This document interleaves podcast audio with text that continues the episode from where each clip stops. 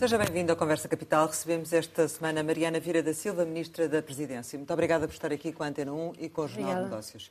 Como sempre acontece, começo por lhe perguntar o que é para si neste momento capital em Portugal. O que é capital neste momento é nós podermos aproveitar a oportunidade que temos de um conjunto de fundos europeus e, com isso, ajudar o país simultaneamente a recuperar totalmente das duas grandes crises que tivemos nos últimos anos, mas também a modernizar-se e a aproveitar este momento para dar um salto qualitativo na vida, na qualidade de vida das pessoas, na capacidade exportadora e modernizadora do país e no aproveitamento e capacidade de responder uh, às grandes mudanças que o mundo terá, tanto na, na área das alterações climáticas como na sociedade digital. Portanto, aproveitar este momento para dar esse salto. Já teremos a oportunidade de, de, falar em concreto sobre como é que se dá esse salto e de que forma é que se concretiza na, na prática, mas a atualidade leva-nos para a questão da Comissão Parlamentar de Inquérito à Tutela Política da TAP. A Senhora Ministra, creio que à data dos acontecimentos que envolveram o adjunto do, do Ministro João Galamba, estava a substituir o Primeiro-Ministro porque ele se encontrava de férias. E isso leva-me a perguntar se nesta situação foi de alguma forma contactada pelo Sr. Ministro João Galamba ou se teve alguma interferência na forma de condução da resolução do problema? Eu entendo que neste momento, e havendo uma comissão parlamentar de inquérito, é esse o espaço fundamental em que devemos deixar que se apure a verdade, mesmo neste contexto em que parece que a cada dia o tema da CPI é ligeiramente diferente do anterior. Durante esse período eu estava efetivamente em substituição do Primeiro-Ministro. Quando uh, fui contactada sobre esses acontecimentos, já foi, uh, enfim, numa fase já muito final uh, da noite, já os contactos que foram feitos tinham sido feitos e, portanto, foi numa perspectiva de informação face ao que tinha ocorrido. Então, isso significa que, portanto, não, não foi solicitada a sua intervenção, foi só, foi só informado sobre o que é que se tinha passado? Quando alguma coisa acontece num Ministério, há as pessoas que devem tomar as decisões e que estão capacitadas e que, aliás, têm mais conhecimento sobre a situação em causa do que quem não está presente. E depois há uma informação. Se tivesse sido necessária alguma intervenção, certamente ela teria sido pedida. Aquilo que aconteceu foi mais uma, olha, aconteceu isto e uma descrição do que aconteceu. E foi informada por quem? Eu fui informada pelo meu secretário de Estado da Presidência do Conselho de Ministros, eh, porque nós estávamos na, na, na PCM, era quarta-feira à noite, véspera de Conselho de Ministros, é sempre uma noite de trabalho mais tardio, digamos assim, e depois falei com o Ministro das Infraestruturas também. E nessa altura uh, pareceu-lhe bem as, as, opções tomadas? Quando se houve uma, uma descrição desta natureza, a preocupação é, sabendo que um computador de trabalho de qualquer pessoa que faça parte do Governo ou dos nossos gabinetes tem informação que não é a mesma informação que existe no meu, no meu computador pessoal, por exemplo. E, portanto, há um conjunto de cuidados que se devem ter e de alertas que devem ser feitos e, portanto, eh, foram feitos. Depois, o que é que acontece depois desses alertas? Isso já não é da competência de nenhum membro do governo. Aquilo que nos cabe fazer quando acontece alguma coisa que eh, pode expor eh, um, um, conjunto de informação que possa existir e que existe naturalmente, uhum. faz parte num computador ou num telemóvel, é eh, avisar quem de direito. E isso depende, uhum. isso depende da avaliação que cada um faz da informação que está disponível. Se eu perder um bloco, não é exatamente a mesma coisa se eu perder um computador ou se eu perder um telemóvel, mas sei que quando tenho nas minhas, nos meus instrumentos de trabalho informação que não é não é suposto ser informação pública ou mesmo informação, informação classificada, há um conjunto de cuidados e de organismos que tratam dessa informação Portanto, que devem justificava-se o contacto com o SIS? Não me parece que não se justifique, em função da avaliação que naturalmente cada um faz da situação em concreto e dos documentos que estavam uh, num determinado computador, que é uma avaliação que eu, obviamente, não sei fazer uh, naquele caso em concreto. Essa circunstância de existirem esses documentos nesse computador isso também faz sentido para si uh, ou não? Eu não sei avaliar em concreto, cada gabinete organiza-se de uma determinada maneira. Aquilo que é importante é, com a informação de que dispomos sobre como, quais são as regras que devemos atentar em, em cada situação, agir em conformidade. E o alerta é isso mesmo, é um alerta. Depois a decisão de intervenção, de quem é que intervém, é, é uma decisão totalmente distinta vamos inverter as coisas e desligar-nos deste caso concreto, porque sobre isso não, não me cabe a mim falar, nem acho que seja este o contexto. Vamos supor que uma informação classificada por via de não terem sido tido cautelas, uh, chega à praça pública. A pergunta é toda outra. E, portanto, quando existe um conjunto de uh, informações, e não falo apenas da informação classificada, há informação reservada, num computador de trabalho de alguém que ainda por cima acompanha um dossiê tão sensível como, como é este dossiê, pode existir documentação que o interesse nacional convida à sua preservação. E, perante isso, devem ser alertadas as diferentes autoridades, desde a rede informática do governo, naturalmente, porque se trata de um computador, a outras. Essa avaliação é feita por quem sabe que informação é que está em causa e o reporte é sempre melhor do que o não reporte. Depois, o que acontece a partir daí, isso tem os mecanismos próprios de acompanhamento, que também não me cabe a mim. E, de certa forma, eh, partilhou também da decisão do Primeiro-Ministro eh, de manter eh, João Galamba em funções? se há uma decisão que é mesmo única e exclusivamente do Primeiro-Ministro, é sobre a composição do seu uh, governo e, portanto, é ao Primeiro-Ministro que cabe, e sobre isso o Primeiro-Ministro disse tudo o que havia uh, a dizer. E isso mantém-se, em função daquilo que tem sido dito e de, do que tem acontecido na se Comissão se mantém, Parlamentar? Se se mantém a ideia de que há o Primeiro-Ministro que cabe a todo o tempo a composição do seu governo, naturalmente, a cada um dos, dos ministros só cabe cumprir o, o, seu papel, não cabe eh, nenhuma decisão sobre a composição do governo e, e muito bem. Mas isso não está de certo modo, a fragilizar a, eh, a, imagem que o Executivo tem perante os portugueses e, e até mais do que isso.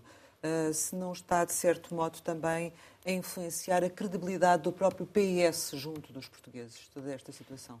Bom, duas dimensões. Naturalmente que uh, a ninguém passa pela cabeça dizer que uma situação com os contornos daquilo que foi descrito e que o Primeiro-Ministro também uh, adjetivou com palavras bastante fortes, não tem impacto. É evidente que aquilo que aconteceu tem impacto, é evidente que uh, seria desejável que não tivesse acontecido e que não estivéssemos a ter as discussões que estamos a ter. Essa é uma dimensão e é óbvio que, que, que, o impacto existe, não, não passa pela cabeça de ninguém achar que aquele tipo de discussões a que temos assistido não tem, não tem impacto. Mas havia coisa diferente, de ter chegado até coisa aqui, diferente.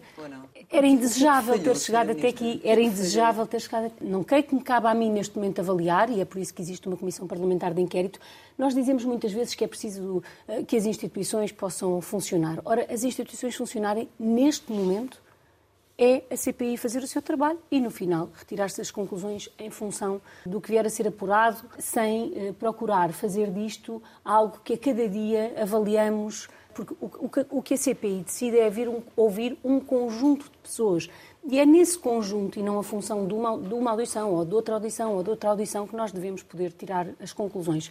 Esse trabalho deve ser um trabalho feito com total liberdade por parte do Parlamento, como está a ser, e com uma serenidade de vida face ao assunto em si, e por isso, do ponto de vista do Governo, eh, este é o momento de aguardar por essas conclusões. Agora, isso não nos desvia, não me desvia, eh, e porque também sou eu que, que aqui estou, de estar todos os dias a fazer o trabalho que me cumpre fazer. Acompanhar as negociações com a Comissão Europeia sobre a reprogramação do PRR, a trabalhar para poder apresentar aos sindicatos uma proposta de revisão do mecanismo de avaliação e de progressões nas carreiras que permita Sim, que mal seria que isso não acontecesse, não, não é? Mas a pergunta, era, a pergunta era se isto não ocupava e se não acabava por Fragilizava e se não retirava credibilidade também ao próprio PS, não é? Nós, Junto dos portugueses. Uh, nós estamos em 2023, há muitos anos que a cada ano há sempre um momento em que a credibilidade do governo junto dos portugueses eh, é dito que está em causa. E a eleição após eleição, os portugueses têm depositado uh, no Partido Socialista e no Primeiro-Ministro António Costa a sua confiança. Esta não é a primeira vez que esta conversa sobre a falta de confiança está a ser tida. O que é mau sinal, o que não é? Não, o que significa que nem sempre a nossa avaliação sobre a falta de confiança, nossa uh, coletiva, corresponde exatamente àquilo um, que os portugueses, no momento em que escolhem, acham. E porquê? Porque vivemos num momento que não é um momento fácil da vida da nossa sociedade, aliás, tem sido a história dos últimos anos, e aquilo que efetivamente importa às pessoas é se estão ou não, são, ou não estão a ser usados os mecanismos, os instrumentos, o poder que o governo tem para ir resolvendo os problemas das pessoas, para melhorar a vida das pessoas. E isso é sempre o mais importante para os eleitores e nem sempre o que mais ocupa o nosso espaço comunicacional. Mas o que é que dizem também as vossas uh, uh, sondagens internas. Uh, o PS ganharia outra vez com a maioria absoluta? Não, nós não estamos, nós não estamos num período eleitoral, nós estamos num período mas corremos o risco de poder estar, não é? Porque o Presidente da República os, tem no disto, não é? Os portugueses escolheram uh, dar uma maioria principalmente para garantir que existem condições de, durante quatro anos, no caso um pouco mais de quatro anos, porque é uma legislatura uh, um pouco mais longa, ser desenvolvido um programa para poder melhorar a sua vida, para poder modernizar o país, para poder aumentar os salários, para poder melhorar a resposta de serviços públicos. Esse é que é o mandato.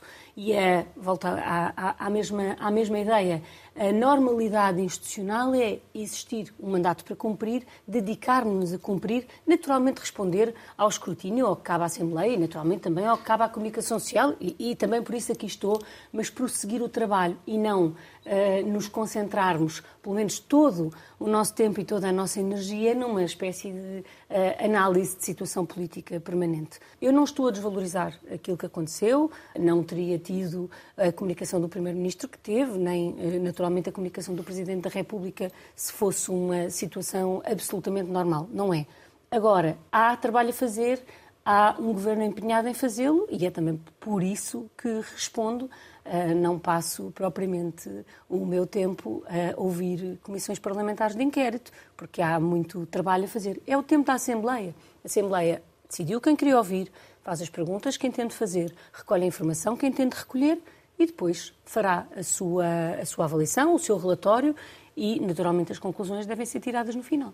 Há pouco a Sra. Ministra falava de procedimentos, regras, normas dentro dos ministérios e o, o Ministro das Infraestruturas disse a propósito da falta de, do dossiê TAP, do Plano de Reestruturação no arquivo da, do Ministério, que, é, que seria uma perplexidade. Também fica perplexa pelo facto de um documento desta dimensão e importância não estar nos arquivos de um Ministério? Bom, a cada ministro, neste, neste tema da organização do seu gabinete, cabe responsabilidade sobre o seu gabinete. Eu não conheço em suficiente detalhe para uh, fazer qualquer comentário sobre essa matéria e por isso não, não o vou fazer. Aquilo que me parece fundamental é procurar, procurarmos garantir que deste processo também retiramos as conclusões que tivermos a retirar também nessas dimensões. Não ponho de parte que precisem de ser tomadas decisões. Agora, não tenho conhecimento suficiente sobre isto e acho que não é este o momento. Este é o momento agora de apurar aquilo que houver a apurar. É preciso esperar para que todos aqueles que a Assembleia decidiu que devem ser ouvidos sejam ouvidos para se poder eh, aguardar as conclusões da CPI. Agora, nem no que diz respeito à TAP, o único assunto relevante é propriamente Era a Comissão de Inquérito. Portanto, a Comissão deixou de ser uma Comissão sobre a TAP, sobre a gestão da TAP. É, essa é uma pergunta que, que, tem que dirigir à Assembleia da República. As comissões de inquérito têm um objeto e faz sentido que tenham um objeto, até pelos seus especiais poderes,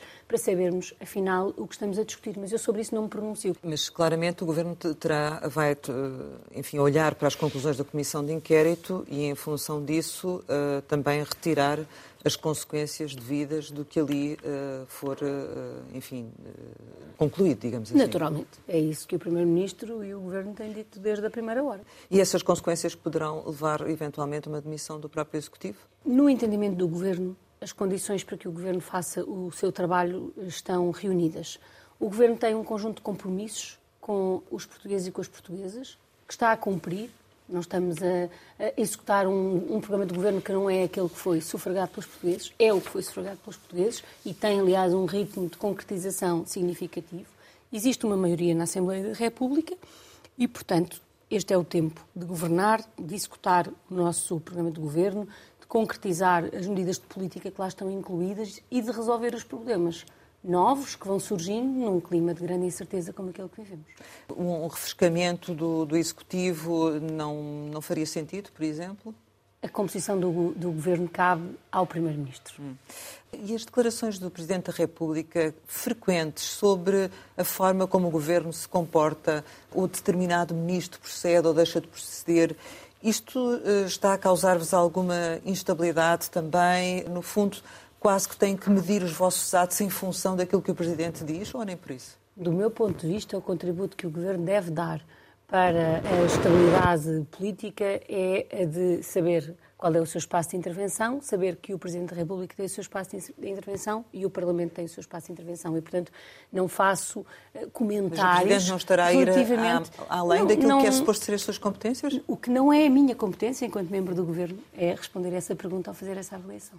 Ao longo das suas respostas, vai sempre insistindo que o Governo está a cumprir aquilo que foi o programa que determinou está a cumprir, mas com uma, uma, sucessão de casos que têm influenciado a forma como os portugueses olham para o governo. Não precisam de fazer qualquer coisa para ultrapassar essa situação?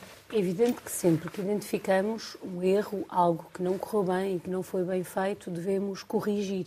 Uh, e não faltam declarações de membros do governo, também minhas, a realçar que aquilo que aconteceu não devia ter acontecido e que devemos melhorar e corrigir esses erros, sejam eles de comunicação interna, sejam de capacidade de focar também a nossa intervenção nas dimensões mais essenciais. Nunca, nunca ponho de parte, naturalmente, não Aliás, eh, se há eh, coisa que procuro fazer todos os dias quando acordo de manhã é pensar como é que se pode fazer melhor do que no dia anterior. É que como a maioria é absoluta é há uma responsabilidade também maior. Em relação à confiança que eh, os, os, os sempre assumida. e por isso e por isso procuramos dar a cara sobre tudo o que acontece a cada momento. E por isso foi votado favoravelmente a existência dessa comissão de inquérito e por isso tem sido partilhada toda a informação e colaborada ativamente com a comissão de inquérito. O tema é uh, corrigir aquilo que não foi feito e focarmos no essencial, cumprimos o nosso programa, porque, como dizia, nós não estamos sequer num tempo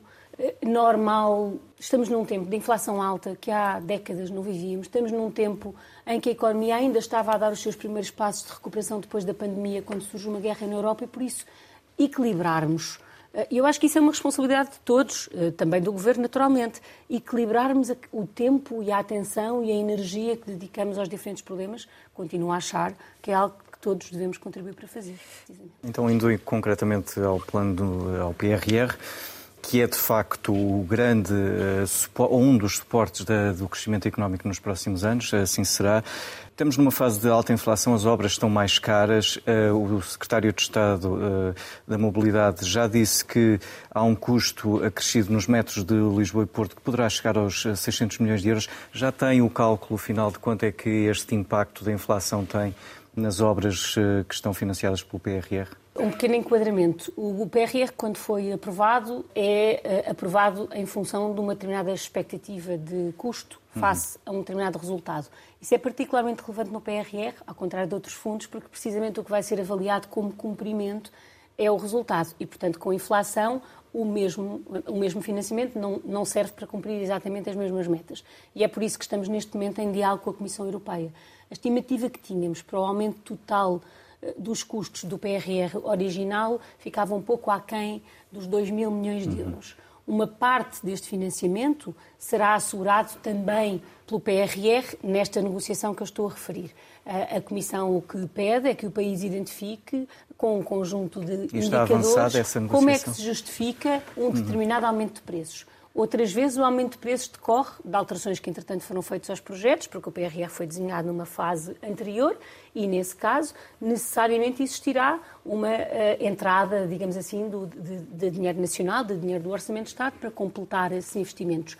E, portanto, ficamos um pouco abaixo uh, dos 2 mil milhões nas nossas expectativas neste momento. O Primeiro-Ministro tinha, aliás, indicado que recorreríamos aos empréstimos para compensar esta verba, na dimensão em que a Comissão a reconheça como um aumento de preços uhum. resultado da inflação, quando a verba vá além eh, deste aumento de custos, então existirá uma necessidade de, de, de recurso, orçamento nacional, não, de, de recurso ao próprio Orçamento de Estado.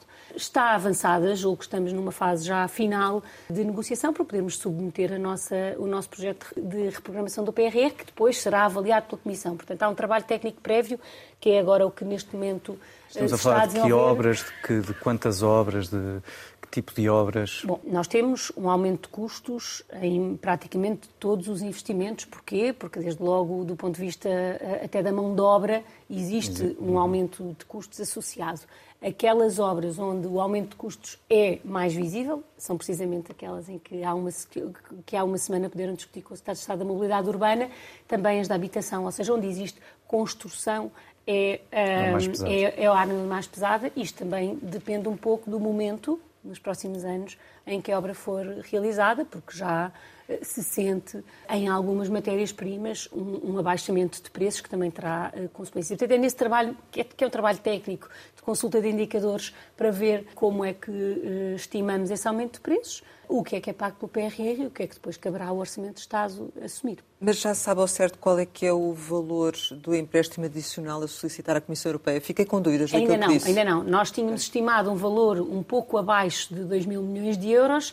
Dentro deste valor, uma parte de aumento de custos, uhum. uma parte será por recurso a empréstimos, outra Mas por poderá ser superior a esse valor? Não, superior não será. Do recurso aos empréstimos será sempre inferior, porque só parte do aumento de custos será assegurado pelo PRR. Portanto, nós tínhamos feito um pedido de empréstimos de cerca de 2,9 mil milhões.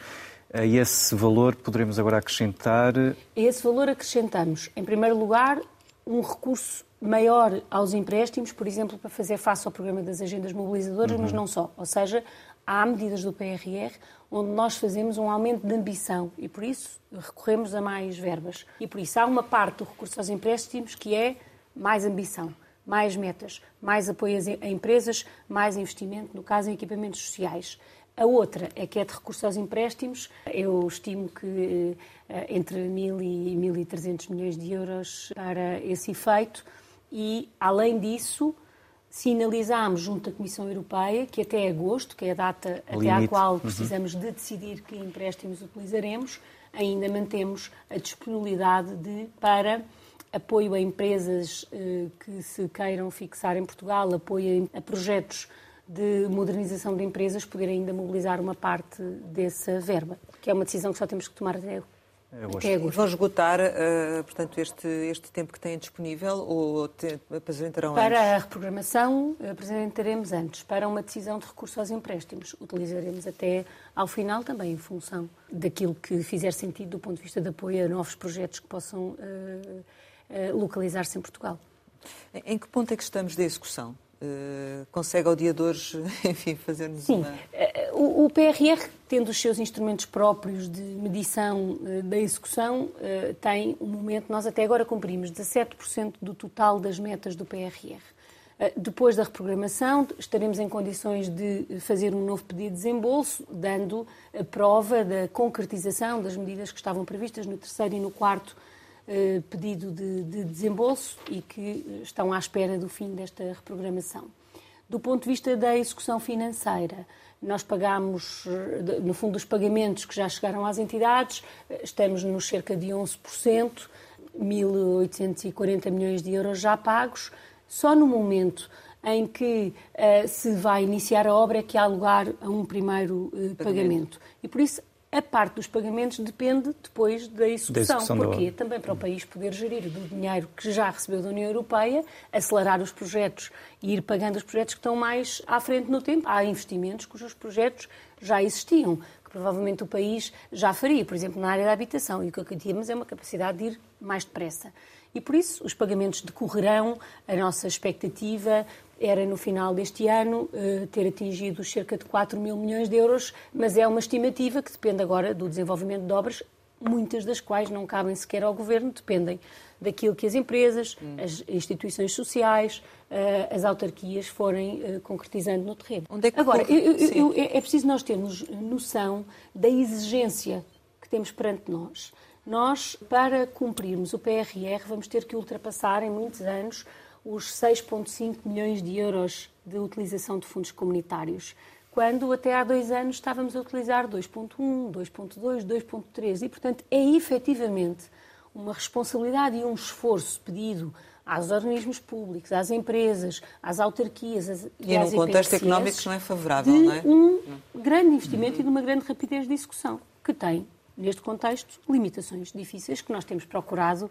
A capacidade de eh, absorção poderá não ser. Eh, temos que trabalhar grande. nela. Uh, nesta sexta-feira é discutido o pacote da habitação. Dentro do pacote da habitação, além das medidas dirigidas à habitação, faz parte um projeto muito significativo de licenciamento. Esse diploma, além de ser bom para a nossa economia, é muito importante para a execução de fundos porque acelera e permite concretizar mais rapidamente eh, estes financiamentos. E por isso é retirando os obstáculos que se colocam à nossa frente, eh, trabalhando em conjunto com as entidades, que nós eh, procuramos garantir que o país cumpre aquilo que tem para cumprir no âmbito do PRR, que é uma grande oportunidade de modernização do nosso país. Isso uh, posso garantir que estamos a fazer e já se nota no investimento público, que cresceu muito já no último ano e continuará a crescer. Nota-se quando nos deslocamos a vilas, aldeias e cidades de Portugal que têm, vão ter um novo centro de saúde, que vão ter um novo lar de idosos, que finalmente vão ter uma creche que permita corresponder à cobertura. Nota-se quando, junto das universidades, percebemos o enorme eh, investimento de tempo e de recursos que estão a fazer para termos uma rede de alojamento estudantil que supera um dos problemas que Portugal tem para fazer crescer o número de alunos do ensino superior. Portanto, e não corremos o risco de desperdiçar... Estamos este... a fazer tudo para não desperdiçar. Não apenas utilizando o dinheiro, mas principalmente garantindo que as verbas que Portugal tem à sua disposição são colocadas para resolver os problemas que Portugal tem. Quando os nossos problemas são de sermos um dos países mais desiguais da União Europeia, procurar que os recursos eh, comunitários e nacionais sejam colocados para resolver essa desigualdade. Quando sabemos que temos um problema de qualificação de alguma parte da nossa economia que não tem conseguido acompanhar o grande esforço exportador com grandes resultados que estamos a ter, então apoiar as empresas para essa inovação. Quando sabemos que o preço energia, da energia pode ser um obstáculo eh, grande à nossa competitividade, apesar de com as nossas respostas não ter acontecido isso nos últimos anos, investir na descarbonização e na eficiência energética. É isso que estamos a fazer. E qual é que tem sido a sensibilidade da Comissão para estas derrapagens? Até onde é que realmente eles estão disponíveis para ir? A Comissão Europeia não vê que Portugal tenha um problema de derrapagens. E porquê? Porque Portugal é, neste momento, o terceiro país que mais executou o Portugal, os fundos do quadro comunitário anterior, um dos países que já está uh, com avisos lançados do atual quadro comunitário e um dos cinco países que já fez dois pedidos de desembolso. E muitas vezes nós temos uh, aqui, a nível nacional, uma discussão que não corresponde àquela que nós temos com a Comissão. Mas a questão é que pergunta... todos os países têm este problema, porque todos os países tiveram que enfrentar a uh, inflação ah, e... É? Como sabem, foi o Primeiro-Ministro António Costa o primeiro, ou um dos primeiros a escrever à Presidente da Comissão alertando para neste contexto inflacionista, a pressão que seria concretizar, com um prazo tão apertado, o, o PRR. A Comissão disse que, face ao prazo final, não estava disponível para o alargar, mas que reconhecia que poderia ser necessário uma reprogramação intermédia, que é exatamente aquilo que estamos a fazer, e creio que mais dois países ou três, agora não, não sei bem, já submeteram, mas os restantes também estarão a trabalhar. A Comissão Europeia está a funcionar, do seu ponto de vista, mais como um obstáculo ou como um parceiro para resolver? Aquele que, aquilo que era a nossa preocupação em maio, há, há um ano que era de procurar ir além de 2026 na concretização que nos parecia ser o melhor caminho, não foi aceita. Portanto, desse ponto de vista, não houve essa abertura. Do ponto de vista da reprogramação dos prazos intermédios, de olhar para os custos, de perceber que temos de considerar que, no momento que vivemos, pode haver obstáculos à concretização, por exemplo, no acesso a matérias-primas fundamentais, de alguns grandes investimentos. Aí eh, noto uma grande receptividade, até porque todos os países eh, eh, têm os mesmos problemas e por isso isso naturalmente também se transforma numa avaliação de que existe mesmo um problema. Em relação aqui à economia, a Comissão Europeia fez uma revisão em alta das previsões para o crescimento da economia para mais do dobro uh, no final deste ano e o Presidente da República também já disse que até pode vir a ser mais. Uh, seja como for, o que lhe pergunto é como é que vão efetivamente aproveitar ou como é que devia ser aproveitada esta diferença daquilo que será o resultado final e, e a previsão que existia em termos de crescimento económico? Em primeiro lugar, essa é uma boa notícia. Todo, nos últimos anos, entre a pandemia e, e a guerra, ciclicamente nós tememos, eh, com, com razão, eh, que os impactos desta crise representassem para a economia portuguesa, por exemplo, o que crises anteriores representaram. E por isso nós temos que olhar para a capacidade que a economia portuguesa tem tido de responder a estes desafios como uma prova de que o investimento que tem vindo a ser feito, por exemplo, na diversificação na nossa economia, por exemplo, na resolução mais dos problemas mais estruturais, como o da capitalização das empresas ou o da falta de acesso à mão de obra eh, qualificada, tem provado bem. Nós não podemos achar que quando as coisas correm mal é sempre por responsabilidade e quando correm bem é sempre por sorte, porque isso não faz qualquer sentido na forma como as sociedades se organizam.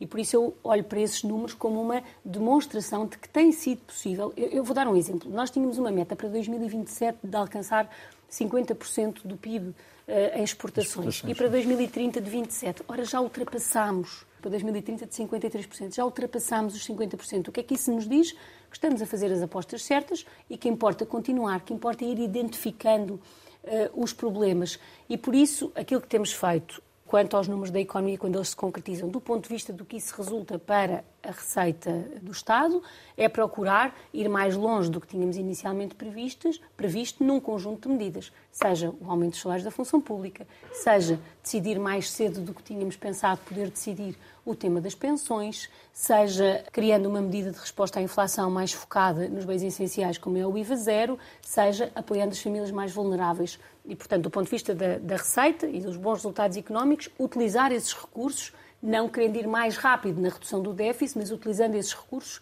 para desenvolver as políticas públicas de que o país precisa.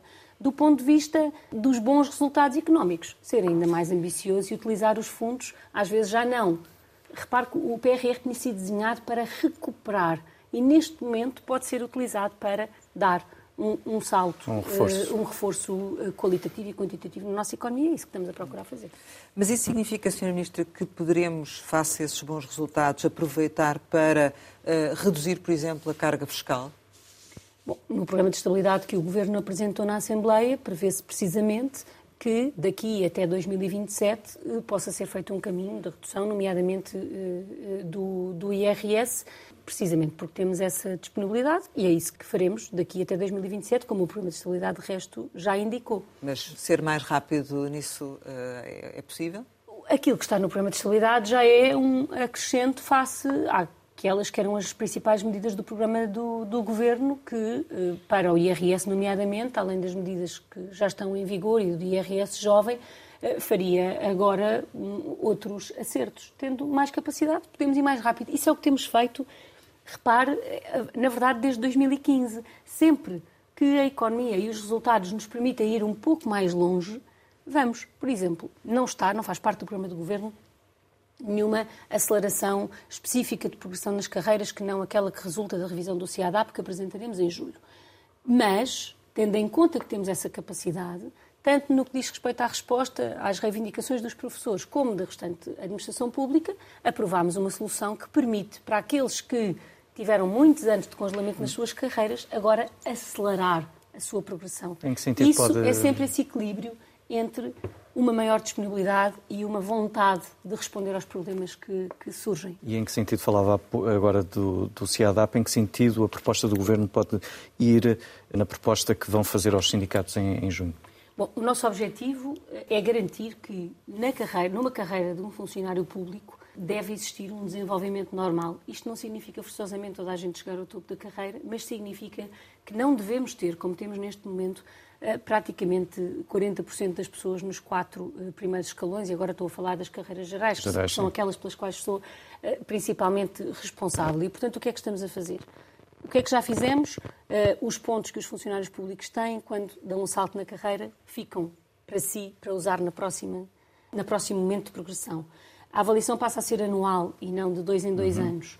Essas duas medidas, por si só, já permitiam que um funcionário público que tenha sempre excelente, e eu estou a usar só como referência, que até agora não conseguia chegar ao topo da carreira, passasse a conseguir. E agora trabalharemos no sentido de, através de uma mudança nas cotas, através da criação de uma nova, de uma nova nota mais rápida do que uma avaliação uh, um ponto, possamos acelerar no sentido de apenas como exemplo, para quem tenha sempre excelente os 40 anos eh, não serem os anos que leva a chegar ao topo da carreira, mas que possa baixar dos 30. E isto já significa um sinal dessa aceleração. Não é apenas isto que queremos fazer. Queremos também garantir que a avaliação que é feita de um serviço público de um dirigente e de um trabalhador tem uma relação. Se um serviço público mais do que cumpre os objetivos que se propôs, isso deve traduzir-se, porque só pode ter acontecido porque os trabalhadores também estiveram uh, uh, muito bem na sua, na, no, no, desenvolvimento dessas tarefas, por exemplo, numa cota maior no caso desses serviços. E, portanto, essa relação entre a avaliação dos trabalhadores, a Uhum. avaliação dos dirigentes e a Essa avaliação dos cota serviços... já tem um, uma... Ainda estamos a trabalhar, nós apresentaremos aos sindicatos o diploma em julho e até agora temos feito eh, as reuniões técnicas necessárias. Começámos por esta, precisamente por esta articulação entre serviços.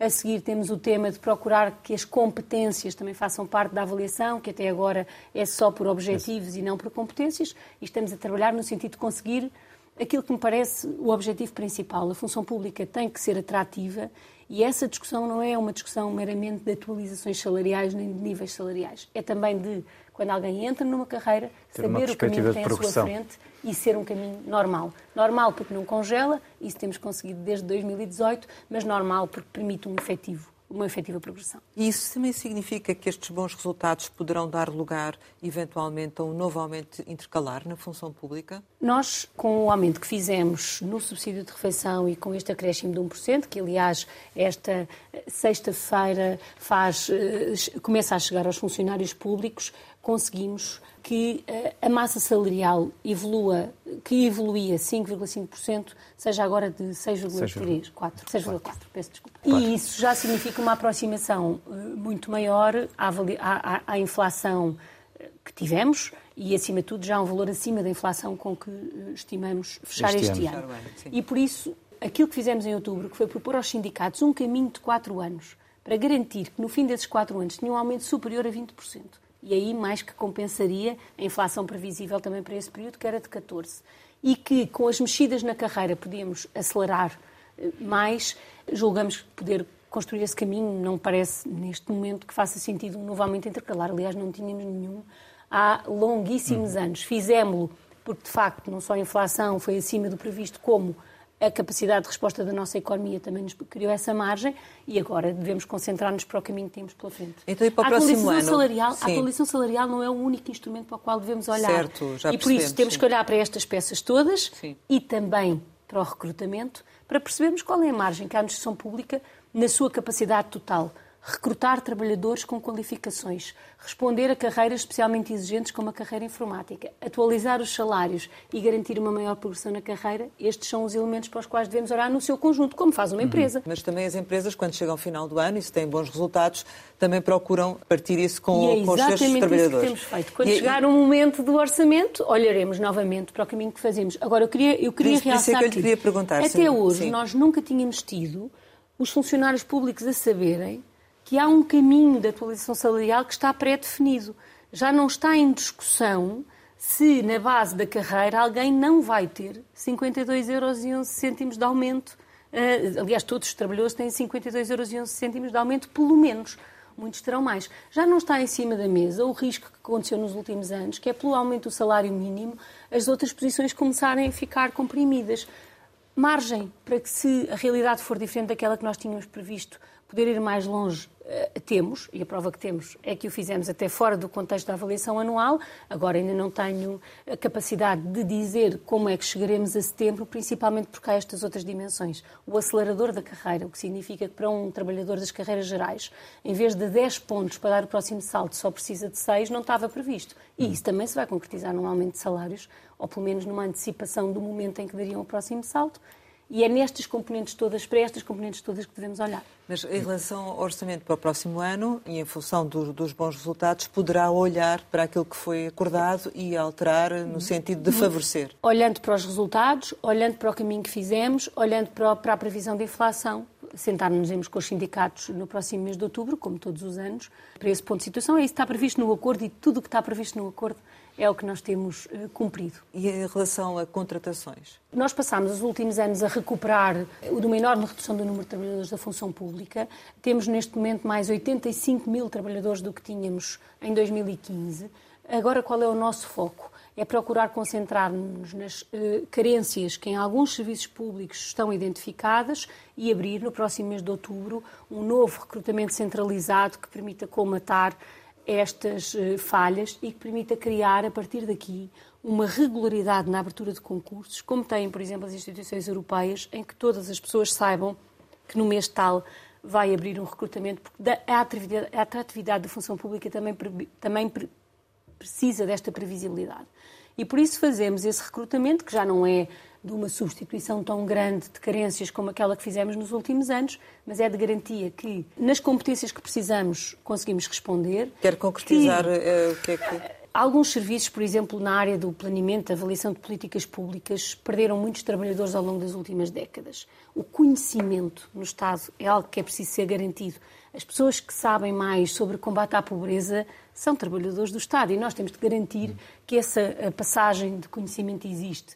E por isso ainda não temos terminado esse trabalho. Fizemos o trabalho de levantamento junto de todas as áreas governativas e agora estamos a procurar adequar essa procura. Sabemos que temos, por exemplo, carências na área informática e para isso vamos rever a carreira e também procurar eh, um sistema de recrutamento que permita que o Estado tenha essa capacidade. A par, claro, do reforço que esse já está identificado e decidido, de áreas que são fundamentais não apenas para a concretização do PRR, mas também mas para os próximos anos. A área digital e a área da energia são áreas que serão fundamentais nos próximos anos e que têm em curso já um reforço uh, de recrutamento nestas matérias. Já sabe quantas vagas é que vai abrir? Quantas? No total, ainda não, ainda não. Estamos a fechar ainda.